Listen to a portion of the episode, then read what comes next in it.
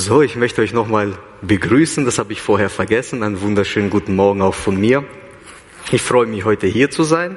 Und heute möchte ich über ein wichtiges Thema mit euch sprechen, das mir persönlich sehr wichtig ist und am Herzen liegt. Und äh, es hat verschiedene Gründe, warum. Darauf werde ich nachher noch mal ein bisschen eingehen. Und äh, ich empfinde, dass das Gebet was Essentielles für uns Christen ist, die wir an Jesus glauben. Und manche machen das wirklich sehr gut. Man merkt so, diese Leute, das sind so Gebetsleute. Sie haben die Gabe des Gebets und beten äh, gefühlt ständig zu Gott oder äh, sehr tiefgehend und ja, und andere machen es ab und zu es gibt aber auch Christen, die machen es gar nicht, weil sie es vielleicht nicht verstehen oder aus verschiedenen Gründen. Kenne alles und das Thema Gebet ist für mich sehr wichtig und bevor ich mich damit auseinandergesetzt habe, also ich muss noch dazu sagen, ich bin in einem nicht-christlichen Elternhaus aufgewachsen und wusste nicht genau, was kann man damit verbinden. Gebet, so ein altes deutsches Wort. Und dann habe ich halt, wie man es so macht, ein Internet aufgeschlagen und dann sei, und äh, einfach Gebet eingegeben. Was ist das überhaupt? Und dann kommt natürlich immer Wikipedia, das ist immer die allererste Seite und die Definition dort fand ich schon irgendwie interessant. Aber ich war dann schon Christ, als ich das gegoogelt habe. Also, äh, das steht folgendes, ich möchte es jetzt vorlesen, Zitat. Das Gebet abgeleitet von Bitten, bezeichnet eine zentrale Glaubenspraxis vieler Religionen.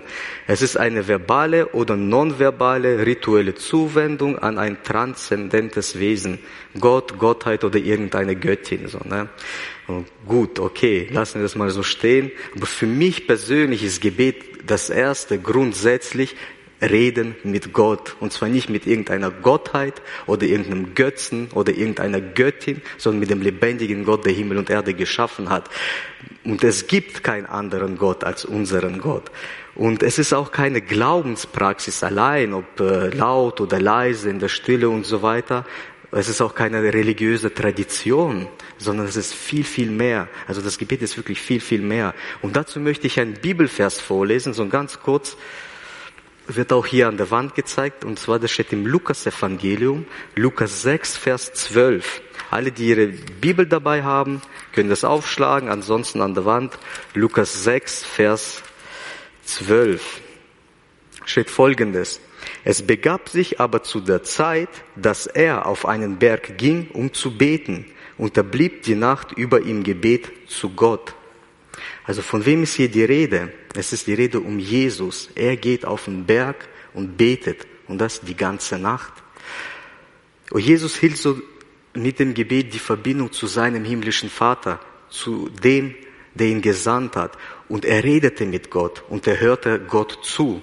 Und Gott äh, und Gebet ist sozusagen eine Kommunikation zwischen Mensch und Gott. Also wir dürfen mit ihm reden, sozusagen die Internetverbindung, also unsere Internetverbindung zu Gott, so dass wir immer verbunden sind und die sogar noch viel schneller als diese Glasfaser, was heutzutage überall ausgebaut werden. Und er weiß schon, bevor wir was sagen, weiß er schon, was zu tun ist.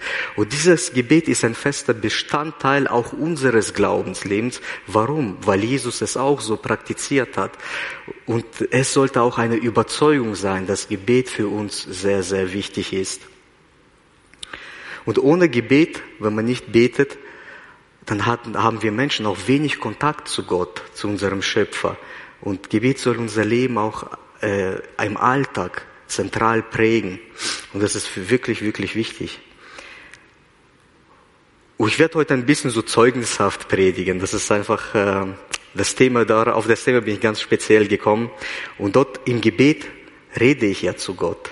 Und er antwortet mir währenddessen, während ich bete, vielleicht aber auch danach erst. Und manchmal kommt es auch vor, dass Gott überhaupt keine Antwort schenkt, ja.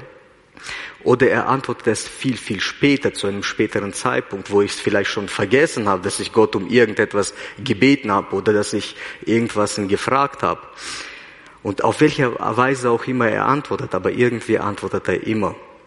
Ich kann es aber auch nicht erklären, warum Gott äh, manchmal nicht antwortet oder wa was passiert in dem Gebet. Es wird immer so ein kleines Geheimnis, aber im Gebet wurden mir persönlich einige Dinge schon klar oder Gott hat mir viele offenbart. Ich habe zum Beispiel gesehen, was zum Beispiel schief in meinem Leben läuft. Ja, Also ich lese die Bibel, ich bete darüber und dann merke ich, okay, das, was da steht, passt auf mich nicht zu. Ich könnte mich in die und die Richtung ändern. Ich glaube, jeder Einzelne weiß selber, was gut ist. Und, die, und ich habe auch erkannt, dass es sogar ein Vorrecht ist für uns Christen, Gott dienen zu dürfen im Gebet. Also ich wusste schon, rein vom Kopf her, es ist schön, Gott zu dienen und ich freue mich dazu, aber im Gebet wurde es mir mit dem Herzen klar und das ist sehr gut. Und Gott offenbarte mir auch, welchen Weg ich einschlagen sollte in meinem Leben. Es gab einige wichtige Entscheidungen, die ich treffen musste und durfte und da hat Gott mir gezeigt, hey, geh doch diesen Weg. Manchmal bin ich den Weg nicht gegangen, aber er hat mich dennoch irgendwie auf den richtigen Weg zurückgeführt und mich den Weg gehen lassen. Und das hat, ist sehr, sehr persönlich äh, für mich, weil, dass Gott so in, in dein Leben spricht. Und beim Beten dürfen wir mit Gott auch über alles reden, was sich in unserem Herzen befindet, ja. Ob es Freude ist, Dankbarkeit, Trauer, Kummer, was auch immer. Wir dürfen es Gott sagen und er weiß es sowieso schon. Und dann habe ich mir die Frage gestellt, warum soll ich überhaupt beten? Macht es Sinn? Also ich bin allein zum Beispiel im Zimmer und bete. Ich sehe ja Gott nicht. Und habe ich mir gedacht, macht es überhaupt Sinn? Und die Antwort, äh, die ich gefunden habe, war in erster Linie, beten wir, um unsere Beziehung zu Gott zu pflegen und mit ihm Kontakt zu haben oder mit ihm in Kontakt zu bleiben. Jesus sagt auch einmal zu Thomas, du glaubst, weil du siehst, aber selig sind diejenigen, die nicht sehen und trotzdem glauben. Und das ist ein richtig krasses Wort, weil ich sehe ja Gott nicht, so, so wie ich euch sehe, sondern aber ich glaube, er ist da durch seinen Geist. Und wenn wir erkennen, was Gott dann zum Beispiel für uns getan hat im Leben, jeder Einzelne hat seine Geschichte, oder wenn wir erkennen, dass er groß ist, wie groß Gott ist, er hat uns geschaffen, hat uns diese Welt zur Verfügung gegeben, wo wir laufen dürfen, leben dürfen, arbeiten dürfen, und wenn wir erkennen, ähm, wer er überhaupt ist, dieser Gott, den wir anbeten, dann können wir gar nicht anders, als ihn anzubeten, äh, ihm Ehre zu geben und ihn auch unseren Vater nennen zu dürfen. Und Gebet ist auch ein Weg, Gott zu dienen. Dazu möchte ich einen Bibelvers vorlesen, steht im Lukas 2, Vers 36 bis 38.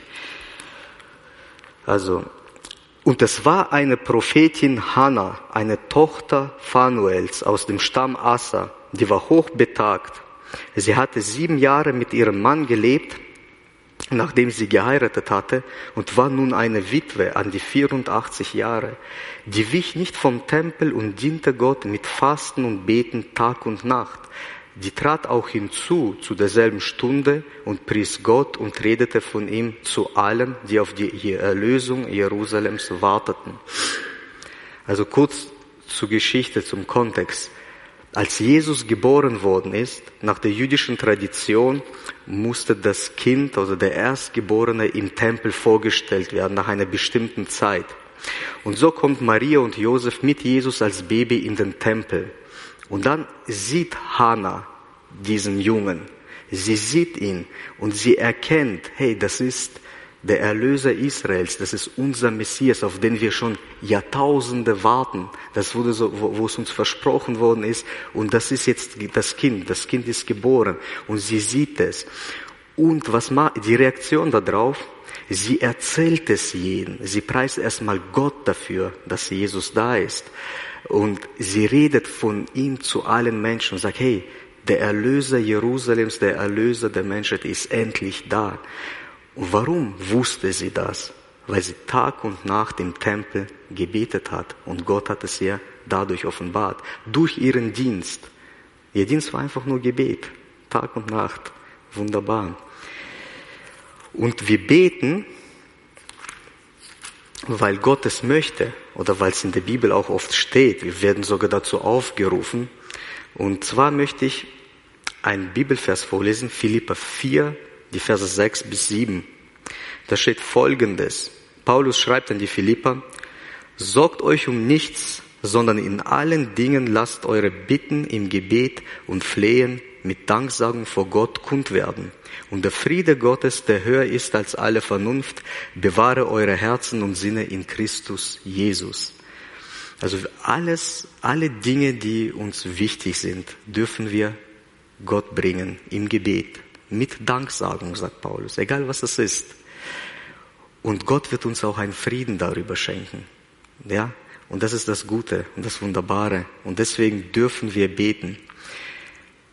Und Gebet wird auch durch Jesus selbst und die frühe Kirche, also wenn man die Apostelgeschichte, ist die erste Gemeinde, sehr gut veranschaulicht in der Bibel. Jesus zum Beispiel wurde mal gefragt, Herr, lehre uns beten von seinen Jüngern. Oder wie sollen wir beten? Und dann sagt Jesus, geht in ein Zimmer, schließt euch ab, seid du allein mit Gott und bete so, Vater unser im Himmel, geheiligt werde dein Name, dein Reich komme, dein Wille geschehe, wie im Himmel so auf Erden. Unser tägliches Brot gib uns heute wie auch, äh, und vergib uns unsere Schuld, wie auch wir vergeben unseren Schuldigern und so weiter. Und so wussten die Jünger, okay, so kann ich beten. Und dann möchte ich einen kleinen Vers aus der Apostelgeschichte noch vorlesen. Da, äh, da wird, äh, das ist ganz am Anfang, äh, das war kurz vor Pfingsten, Apostelgeschichte 1, der Vers 14, war folgendes. Also Jesus ist in den Himmel aufgefahren und die Gemeinde hat dann gesagt, bleibt in Jerusalem und so weiter. Und die blieben in Jerusalem, die Gemeinde, die ganzen, seine ganzen zwölf Jünger und noch andere Menschen. Und dort steht Folgendes. Diese alle waren stets beieinander einmütig im Gebet samt den Frauen und Maria, der Mutter Jesu und seinen Brüdern. Also bevor der Heilige Geist überhaupt auf die Jünger ausgegossen worden ist, waren sie schon zu Hause und haben miteinander gebetet und die ganze Zeit. Und die Apostel, die ersten Christen, das war für sie ganz normal. Sie, das war ihr Leben, das war ihr Alltag, dass sie im Gebet waren, dass sie in Kontakt mit Gott waren, auf welche Art und Weise auch immer, zusammen, alleine oder auch nicht. Und das wird aber auch immer wieder in der ganzen Bibel berichtet, also in der Apostelgeschichte, auch über Jesus, in Jesus seinem Leben, in den Evangelien. Und im Alten Testament gibt's eine Reihe von äh, Gebete, also im ersten Buch Mose, vor allem die Psalmen und so weiter. Und dann stellt sich, habe ich mir nochmal die Frage gestellt, ja gut, okay, jetzt weiß ich ungefähr, was Gebet ist. In der Bibel habe ich ein paar Beispiele gefunden. Und für was kann ich überhaupt beten, ja? Für was? Und dann denke ich, ich kann um alles beten, was mir auf dem Herzen steht. Und ich darf wirklich sagen, wie es mir wirklich geht im Gebet. Ja, zum Beispiel, ich kann um Rettung beten. Da gibt's auch eine Geschichte im Alten Testament. Also das Volk Israel wandert in der Wüste 40 Jahre lang. Sie waren Sklaven in Ägypten, Gott hat sie herausgeführt. Und dann fangen sie, und dann sind sie sehr, sehr unzufrieden und, und meckern und murren und sagen, uns geht's in der Wüste so schlecht, wären wir doch lieber in Ägypten geblieben. Da gab's Essen, Trinken und Arbeit. Auch wenn wir Sklaven waren, uns ging's dort viel, viel besser. Wir sind zwar jetzt frei, aber dadurch geht's uns viel schlechter. Jetzt müssen wir in der Wüste rumwandern. Und sie meckerten und murrten und Gott, Gott hörte das. Und dann wurde er sehr zornig darüber.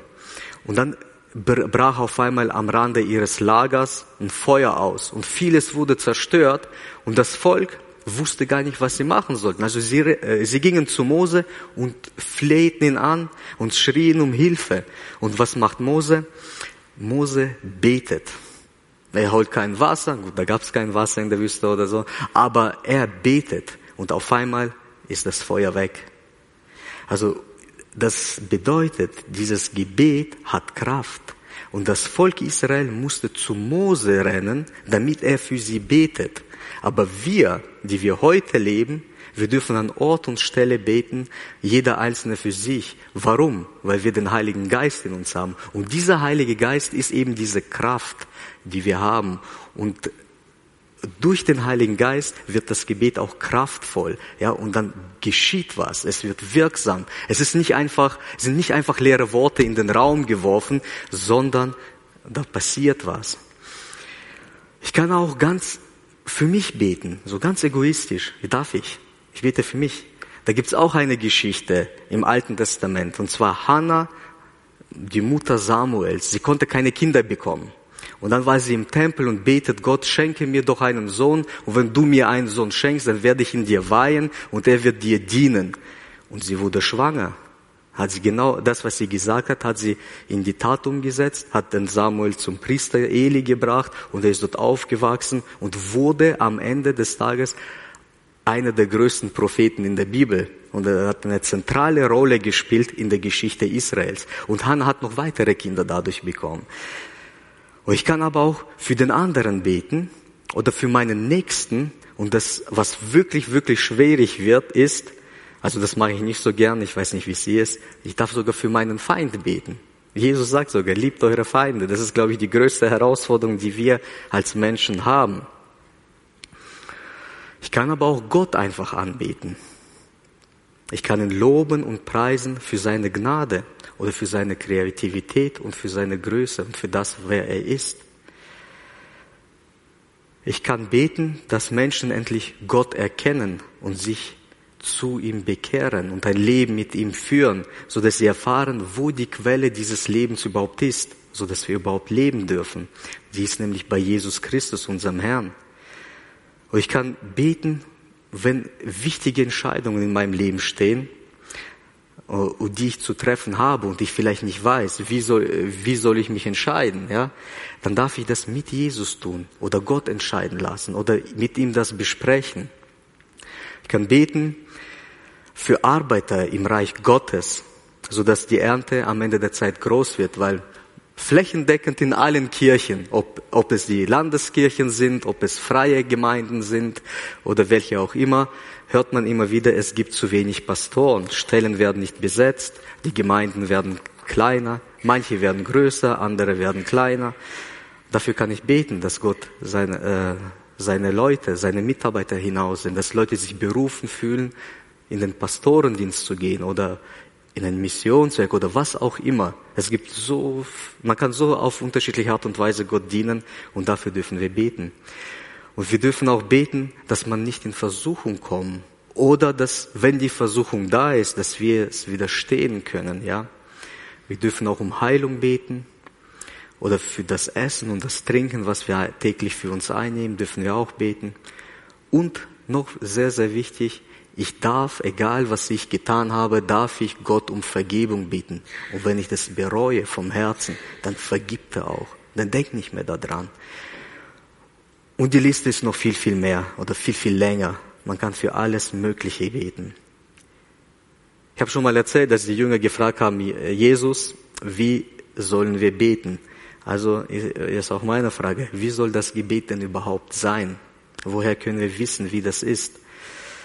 Ich weiß noch, als ich mich bekehrt habe, da äh, wurde halt gebetet. Ich wusste, so eine Gebetsgemeinschaft im Gottesdienst, okay, habe ich gedacht, aber ja, die können so gut beten, aber ich kann das nicht. Also ich weiß gar nicht wie und was und so.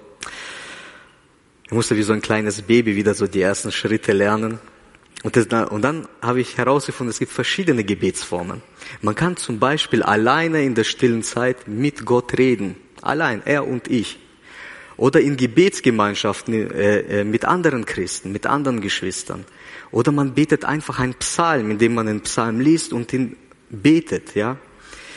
Oder man betet einfach das Vaterunser, wie Jesus uns das gelehrt hat. Das ist auch wunderbar. Oder man kann, habe gemerkt, man kann auch im Stehen, auf Knien, im Liegen beten. Und es gibt gar nicht so ein richtig oder falsch, wie und wo ich beten kann, sondern das Wichtige ist, dass du mit Gott sprichst und ihm zuhörst.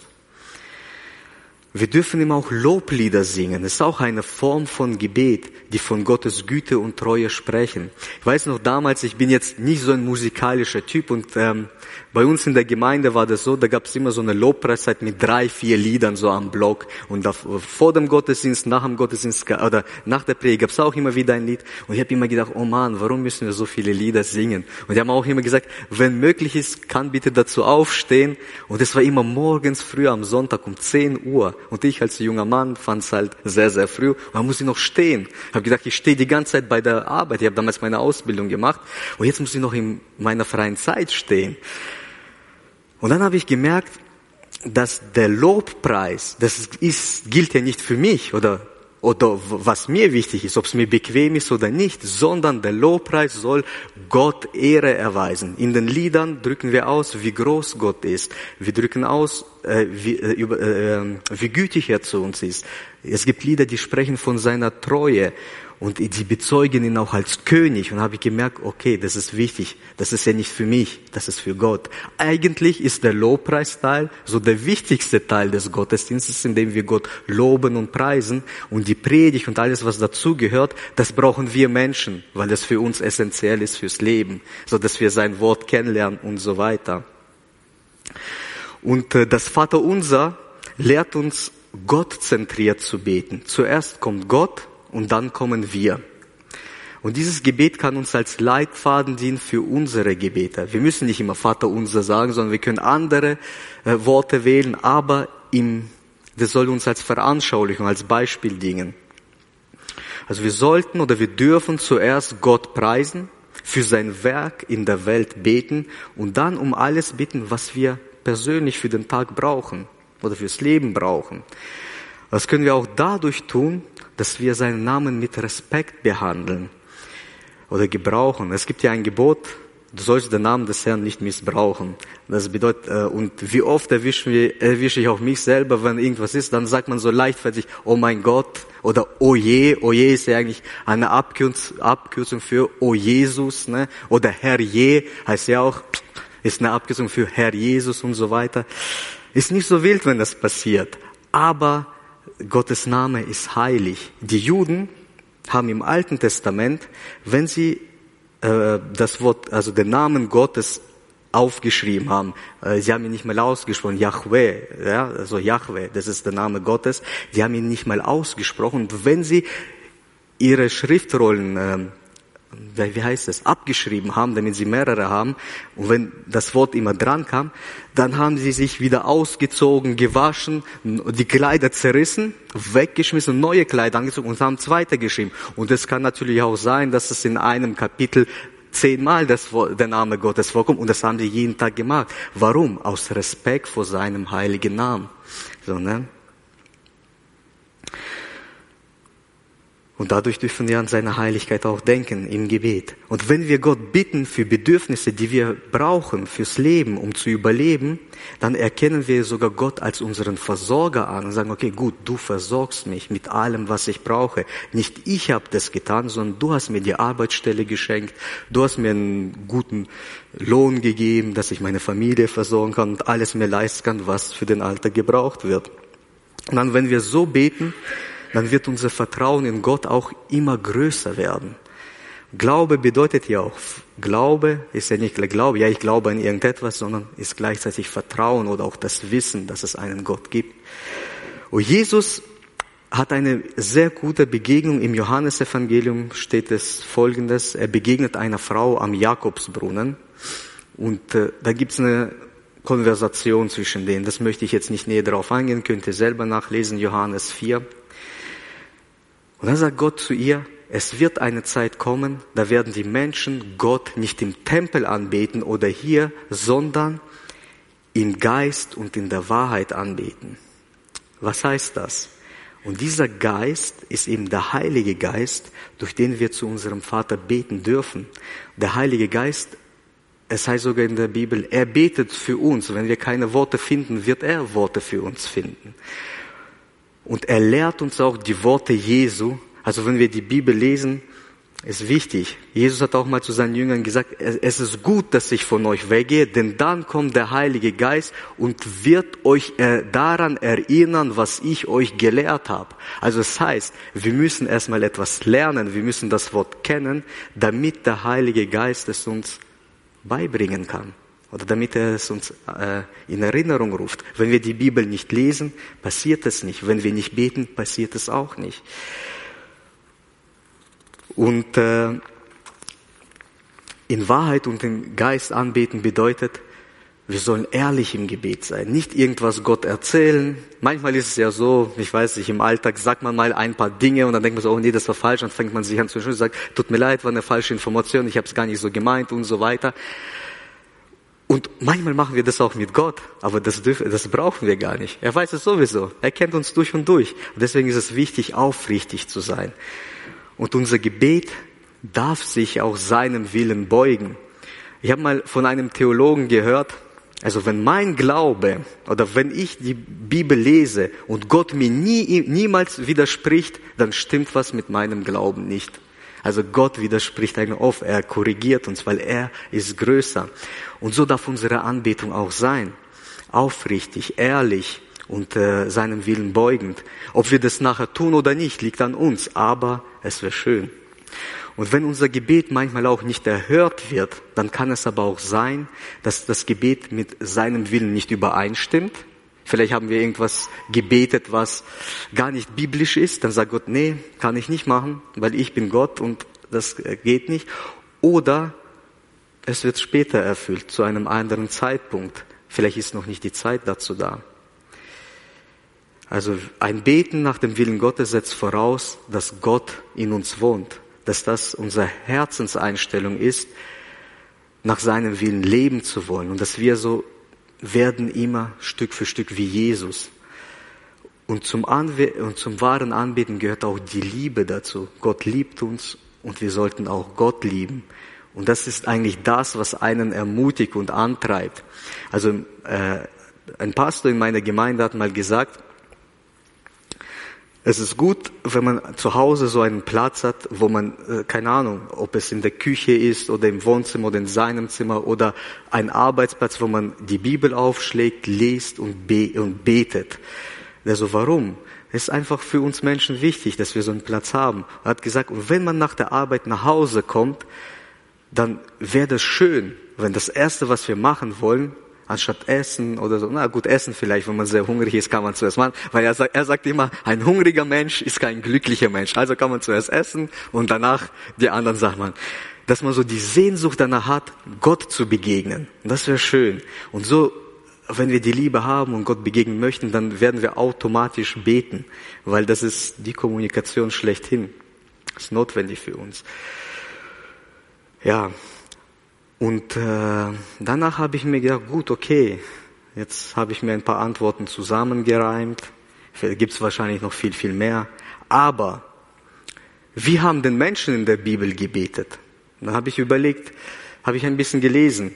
Und was mir aufgefallen ist, Daniel, der Prophet Daniel, der war in Babylon in Gefangenschaft und hat jeden Tag dreimal auf den Knien in Richtung Jerusalem gebetet und er lobte Gott und dankte ihm für alles Mögliche, obwohl er in Gefangenschaft gelebt hat. Ja, sein Gebet war Gott zentriert.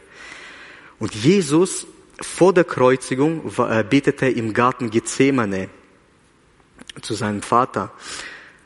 Das ist eine schwierige Zeit. Er nimmt seine drei Jünger mit und sagt, bitte wacht mit mir und betet. Dann lässt er sie, geht alleine weg, so dass er Gemeinschaft hat, so, keine Ahnung, ein paar Meter weiter und betet.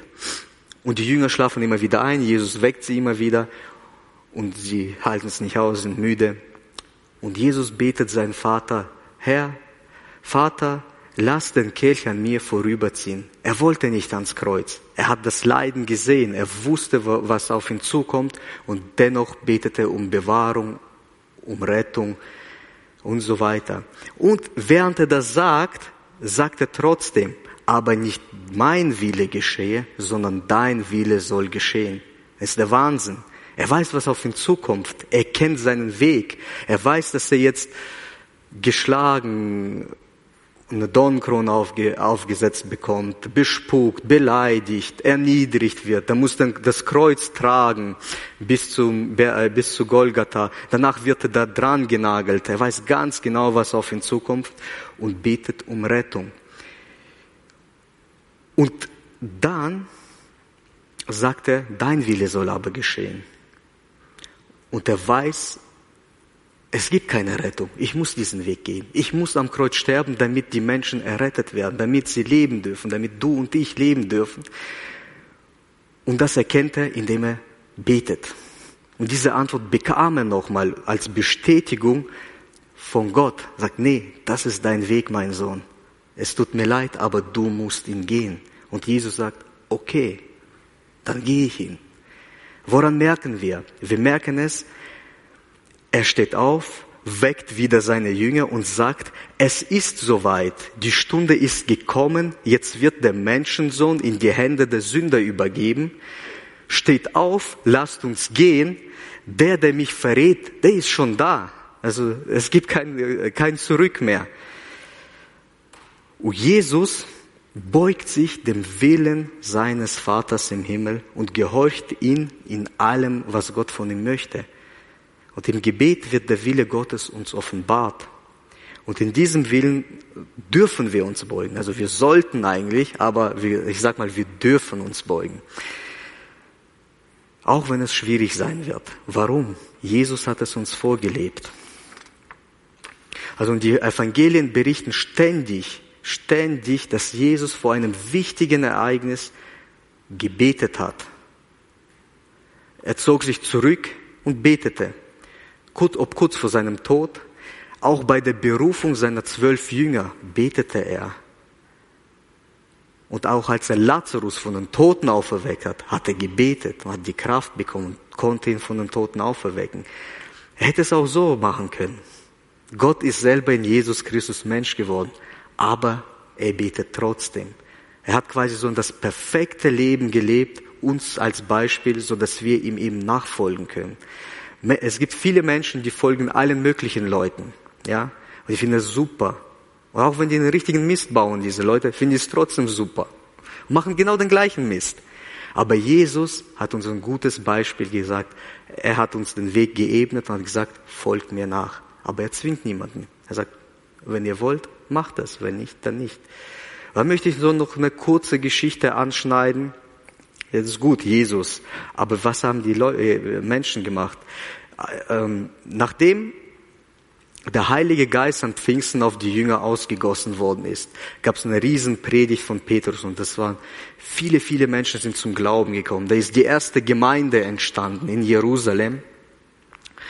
Und dann haben die Jünger überall in der Stadt missioniert, haben gepredigt, haben von Jesus erzählt und der Hohe Rat, so die Elite damals, hat es mitbekommen, hat Johannes und Petrus eingeladen und hat ihnen gesagt, so, das, was ihr macht, dürft ihr nicht mehr. Ihr dürft nicht mehr predigen, hört, hört damit auf und ihr dürft nicht mal den Namen Jesus in den Mund nehmen. Hört auf damit, das ist Gotteslästerung, so was ihr da macht. Petrus und Johannes kommen wieder zurück in die Gemeinde und berichten davon, was geschehen ist. Und wie antwortet die Gemeinde darauf? Sie beten. Sie beten zu Gott. Sie preisen ihn als Schöpfer dieser Welt. Sie zitieren sogar einen Psalm Davids und baten Gott um Hilfe.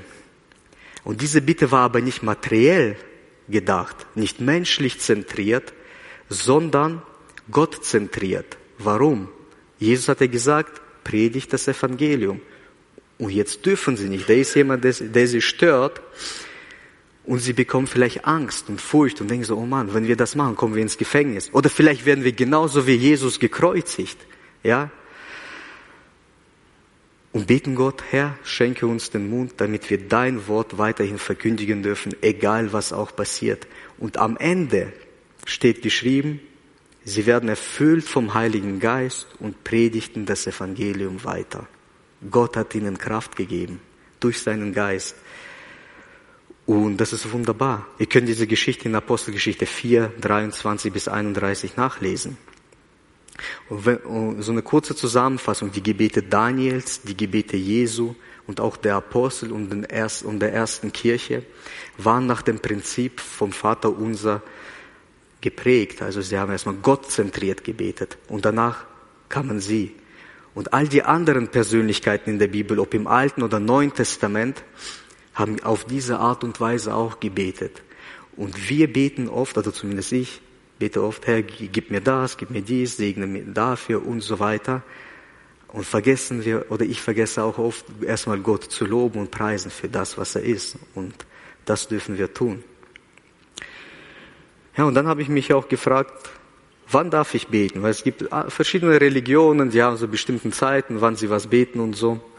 Und wir haben die völlige Freiheit, beten, wann und immer, wo wir wollen. Ist egal, welche Uhrzeit, Nacht, Tag, bei der Arbeit oder egal wo. Wir haben die Freiheit, jede, jede Sekunde mit Gott verbringen zu dürfen. Äh, oder wir haben auch, äh, wir dürfen beten, wenn wir voller Dank sind oder mit tiefer Ehrfurcht erfüllt sind. Wir können beten, wenn wir in schwere Not geraten, so dass Gott uns da rausholt. Das kann verschiedenes sein. Krankheit, Unglück, Katastrophen, Krieg, Unterdrückung, Verfolgung, was auch immer. Und wenn Gott uns aus unserer Not herausgezogen hat, dann dürfen wir ihm auch dafür danken und loben und preisen. Weil das vergessen wir auch. Wenn uns schlecht geht, beten wir sehr viel. Ich weiß nicht, wie es ist, aber man merkt es bei vielen Menschen. Selbst die, die nicht glauben, fangen an zu beten. Aber wenn es einem Menschen gut geht, dann geht es ihm halt gut und man vergisst es. Und das ist auch gut so, dass es in einem Kirchenjahr so besondere Tage gibt, wie Buß- und Bettag, wo man an einem Tag sich nochmal daran erinnert, was das Evangelium ist. Man kann da Buße tun, man kann da beten und so weiter. Das sind auch wichtige, äh, also wichtige Sachen. Oder man macht als Gemeinde einen Gebetsabend, ja. Ich weiß nicht, ob ihr das macht, aber es gibt viele Gemeinden, die machen das. Mal andere machen das nicht. Und da äh, treffen sie sich tatsächlich nur, um zu, gemeinsam zu beten. Es gibt auch Situationen, wo wir vielleicht, ich habe es schon mal kurz angeschnitten, nicht speziell wissen, was Gottes Wille für, uns, für unser Leben ist. Und Gebet ist nämlich ein Mittel, um Gottes Willen für unser Leben zu erfahren. Und so dürfen wir immer und überall mit Gott in Kontakt bleiben. Also die letzte Frage, ich werde jetzt keine Bibelverse mehr vorlesen, die ich mir gestellt habe, lohnt es sich überhaupt zu beten? Wir leben ja in Deutschland oder ich lebe in der Schweiz, aber das ist ja sehr ähnlich, sehr kapitalistisch geprägt und alles, was man bekommt, frage lohnt es sich für mich überhaupt? Wenn ich das und das mache, habe ich was davon. Nicht jeder ist so, ich weiß, ihr in Balingen natürlich nicht, aber bei uns in der Schweiz ist es normal. Und ich kann sagen, ja, es lohnt sich zu beten. Ich kann es aus eigener Erfahrung bezeugen, dass das Gebet sich lohnt. Es sollte einfach nicht, äh, das sollte nicht unsere Motivation sein, ja, aber es lohnt sich. Zum Beispiel, ich habe in den letzten drei Jahren eine sehr schwere Zeit hinter mir. Ja, und in dieser Zeit habe ich meine Beziehung zu Gott nur sporadisch gepflegt. Damals war auch Corona, die Kirchen wurden geschlossen, ich bin nochmal umgezogen an einen anderen Ort, hatte keine Gemeinde mehr. Ähm, und ich war froh darüber, dass äh, ich alleine sein konnte, nirgendwo hingehen sollte. Ähm, ich habe meinen Glauben natürlich nicht verloren, aber das Gebet, ich habe nicht gebetet oder wenig gebetet. Ich habe die Bibel kaum gelesen. So, ne? Und in den Gottesdienst gehen hatte ich gar keine Lust und war froh, dass Corona war, dass da alles zu war. Oder ich habe mich, oder ich wollte mich auch nicht mal mit anderen Christen über Gott unterhalten. Wenn ich manchmal mit Christen unterwegs war und sie haben angefangen über Gott zu reden, habe ich ja ein bisschen mitgeredet und habe ich immer so das Gespräch in eine andere Richtung geführt. So, ne? Da haben wir ein anderes Thema angeschnitten. Ich weiß auch nicht, das war eine schwere Zeit, durch die ich durchgehen musste, so eine Wüstenzeit. So wie das Volk Israel murrte, habe ich da auch vielleicht ein bisschen gemurrt. Ne? Ich habe mich mehr zurückgezogen. Aber Gott ist treu auch wenn ich ihm untreu gegenüber war. Mein Glaube war da, aber das Vertrauen in Gott war nicht mehr da. Das habe ich komplett verloren gehabt. Und das war für mich sehr schwer, das einzugestehen. Hey, also ich kann doch nicht sagen, dass ich in Gott nicht vertraue. Das ist letztendlich Gott, oder? Aber das war so. Und genau vor einem Jahr, also ja, um die Zeit, hat Gott mich außer Gefecht gesetzt, so richtig heftig. Ich habe Corona bekommen, nachdem Corona vorbei war, habe ich richtig starke Rückenschmerzen bekommen, dass ich mich kaum bewegen konnte. Ich konnte kaum aufstehen. Die waren so, richtig, so heftig, dass ich circa drei Wochen nur, nur im Bett rumliegen konnte und nachdenken konnte. Ich habe manchmal ein Buch genommen und wegen den Kopfschmerzen oder wegen den Schmerzen war alles verschwommen, wollte einen Film anschauen. Das war für mich zu viel, die ganzen bewegten Bilder. Also Fernseher aus, Buch weg, und was machst du? Liegst da und ist total langweilig. 30 Grad warm und dann denkst du nach über viele Dinge. Und es war gut, dass ich nachdenken durfte. Und plötzlich kamen dann all meine Probleme hoch, die ich meinte überwunden zu haben. So, ne? Mit dem Kopf, mit meinen Scheinen habe ich alles hinter mir gelassen. Aber seelisch war das nicht überwunden. Und Gott zeigte dass ich an meiner Seele arbeiten muss. Also nahm ich dann all meinen Mut, Mut zusammen und überwand meinen Stolz und begann eine Therapie. Ich bin, ich habe ja euch erzählt, ich bin in Kasachstan geboren und äh, die Russlandsdeutschen, die sind da, was so Seelsorge angeht, die halten oft nicht so viel davon oder die Männer, die Frauen schon, aber die Männer denken, nee, das brauche ich nicht. So, ne? Ich bin stark genug. Und so habe ich auch gedacht. Aber ich musste meinen Stolz überwinden und mir zugeben, hey, das geht nicht. Gott führt uns, mich so hin, dass ich das machen muss oder ich sollte das. Und dann begann ich meine Therapie und ich habe angefangen zu lernen. In der Therapie habe ich tatsächlich gelernt, dass meine Seele schreit, dass sie ausgelaugt ist. Sie konnte nicht mehr. Meine Therapeutin hat gesagt, du rennst mit deinem Kopf schon einen Marathon, du bist voll weit in der Zukunft und äh, im Kopf ist für dich alles klar und alles gut. Aber deine Seele ist gerade mal ein Kilometer gelaufen und kann nicht mehr. Und ich so, das kann nicht sein. Ich habe mich entschieden so muss es sein. Die sagen, nein. Also der Mensch besteht aus Körper, Seele und Leib und alles miteinander spielt zusammen. Wenn das eine nicht funktioniert, funktioniert das andere auch nicht. Und ich so, okay, das musste ich erstmal mir zugeben, zugestehen und ich begann an mir zu arbeiten. Und neben der Therapie vertraute ich meinem Pastor an. Ich erzählte ihm von meiner Geschichte, von meinem Schmerz und er hat mich sofort verstanden. Und während einem, dem Gespräch hat er gesagt, ich spüre deinen Schmerz, als ob es meiner wäre. Und ich so, boah, krass, das ist sehr heftig. Und da haben wir mehrere Gespräche gehabt und er meinte so zu mir, ich mache dir mal einen Vorschlag. Du kannst darüber nachdenken und dann mir irgendwann Bescheid sagen, ob du das machen möchtest oder nicht. Er hat gesagt, du und ich, so von Montag bis Freitag, wachen jeden Morgen um 6 Uhr auf und beten. Und ich so, ja, okay. Ich als bekennender Morgenmuffel war natürlich nicht so begeistert von dieser Idee.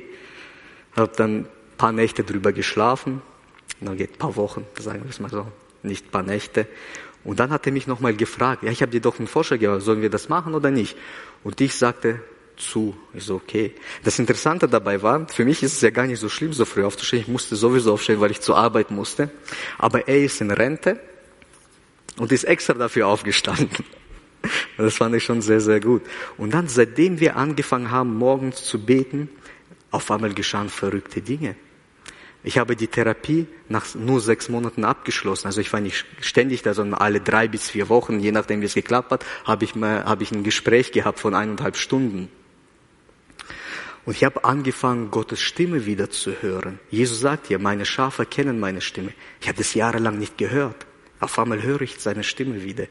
Wenn ich die Bibel aufschlage, dann spricht Gott plötzlich zu mir. Man merkt, das Wort ist lebendig. Davor war das für mich ein Buch wie alle anderen Bücher auch. Nein, natürlich wusste ich, dass es das Wort Gottes ist, aber irgendwie habe ich das gelesen und okay, gut. Und, äh, und äh, ja, und ich kann wieder damit was anfangen. Und dann habe ich wieder Lebensfreude bekommen. Ich war nicht depressiv oder so, aber ich habe mich in vielen Dingen nicht mehr gefreut. Und habe angefangen, neue Leute kennenzulernen an meinem neuen Ort, wo ich wohne. Ähm, und Gott hat mir sogar gesagt, ich sollte eine Weiterbildung machen, eine berufliche Weiterbildung. Und ich habe erstmal nicht auf ihn gehört. Und habe das zwei Monate lang geprüft, im Gebet und mit Leuten und dann erzählt. Und Gott hat mir während dieser Zeit sechsmal bestätigt, dass das der richtige Weg ist. Und ich wollte erstmal diesen Weg nicht gehen, weil ich persönlich gar nicht so geplant habe, meine eine Weiterbildung zu machen. Und jetzt fange ich sie übernächste Woche an. Und dann durfte ich eine wunderbare Frau kennenlernen, also vor kurzem, vor drei Monaten, und seit einem Monat sind wir zusammen. Ich habe das gar nicht mehr für möglich gehalten, dass das noch, dass das noch geschieht.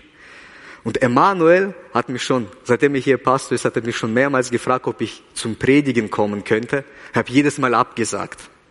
Das letzte Mal, im Januar hat er mich gefragt, wo er die Plan Jahresplanung gemacht hat, habe ich wieder abgesagt. Und am nächsten Tag habe ich gedacht, war so eine Stimme in meinem Kopf, warum denn eigentlich nicht? Und dann habe ich zugesagt und jetzt bin ich hier. Ja. Ja.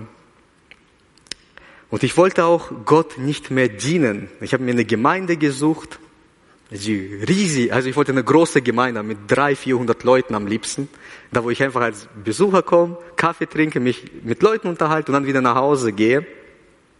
habe alle Gemeinden bei mir in der Umgebung abgeklappert und irgendwann wieder nach dem Gottesdienst gespürt, das ist nicht meine Gemeinde. Und eines Tages hat Gott mich in eine kleine Gemeinde geführt. Es ist mega klein, also nicht so groß wie hier. Also wenn alle kommen, waren, wir sind 15 Leute. Gestern waren wir, also ich bin in einer messianisch-jüdischen Gemeinde. Das ist eine Gemeinde, die an Jesus glaubt, deswegen messianisch. Ja, und die machen immer samstags Gottesdienste. Und gestern waren wir nur zu fünft. Das war mega witzig. Wie so ein kleiner Hauskreis. Ne? Aber wenn alle kommen, sind es vielleicht 15, 20 Leute. Und dort darf ich als Übersetzer dienen. So, ne? Der Pastor, der kann nicht so gut Deutsch, er predigt auf Russisch und ich übersetze das auf Deutsch. Für mich ist es einfacher. Äh, äh, von Deutsch in Russisch zu übersetzen fällt es mir viel schwieriger. Deutsch kann ich besser als Russisch. Und äh, das ist mein Dienst. Und all das habe ich seit Januar dieses Jahres erlebt. In der Gemeinde bin ich zwar schon länger, aber die Sachen und noch ein paar Dinge mehr, aber das sind so Ereignisse gewesen, wo ich gedacht habe, wow, Gott ist da, Gott lebt, Gott hört und Gott erhört Gebete. Und so kann ich sagen, ja, es lohnt sich zu beten. Jesus hat versprochen, wenn wir um etwas bitten, das seinem Willen übereinstimmt, so wird es uns gegeben werden. Er sagt, wer bittet, dem wird gegeben. Und das Gebet gibt uns Kraft im Kampf gegen die Versuchung, im Kampf gegen den Teufel. Ja? Und Gott erhört oder Gebete aber auch nicht alle. Und wenn irgendein Gebet nicht erhört wird, dann ist vielleicht die Zeit noch nicht dafür da. Es gab ein, äh, eine Geschichte im Johannes 13. Äh, Jesus wäscht seinen Jüngern die Füße. Und Petrus sagt, nicht du sollst mir die Füße waschen, sondern ich dir. Dann sagt Jesus ihm Folgendes. Du verstehst nicht, was ich gerade hier mache, aber es wird eine Zeit kommen, da wirst du es verstehen. Das heißt, wir dürfen wenn wir was nicht verstehen, wenn wir was beten oder wenn wir beten und Gott antwortet nicht, dann dürfen wir diese Spannung aushalten, weil irgendwann mal kommt die Zeit, so dass wir das verstehen werden, warum wieso so geschehen ist. Oder wenn wir Probleme haben und es im Gebet ansprechen, dann ist unser Problem vielleicht nicht gleich gelöst. Manchmal schon, Gott macht so und dann ist es weg. Aber Gott gibt uns die Kraft und den Mut und auch die Gedanken, die Ideen, dieses Problem zu bewältigen und anzugehen. Und wir dürfen ihn bitten, dass er es sofort löst, aber er entscheidet, ob er es tut oder nicht. Oder er benutzt uns, um uns zu stärken. Sag hier, ich befähige dich, du kannst es, du schaffst es, denn ich bin bei dir.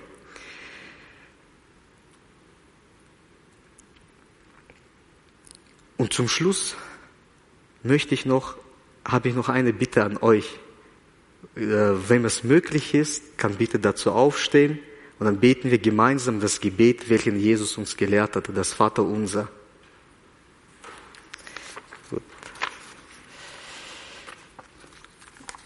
Also gut. Vater unser im Himmel, geheiligt werde dein Name, dein Reich komme, dein Wille geschehe, wie im Himmel so auf Erden. Unser tägliches Brot gib uns heute und vergib uns unsere Schuld, wie auch wir vergeben unseren Schuldigern. Und führe uns nicht in Versuchung, sondern erlöse uns vor dem Bösen. Denn dein ist das Reich und die Kraft und die Herrlichkeit in Ewigkeit. Amen. Amen. Dankeschön, dass ich hier sein durfte.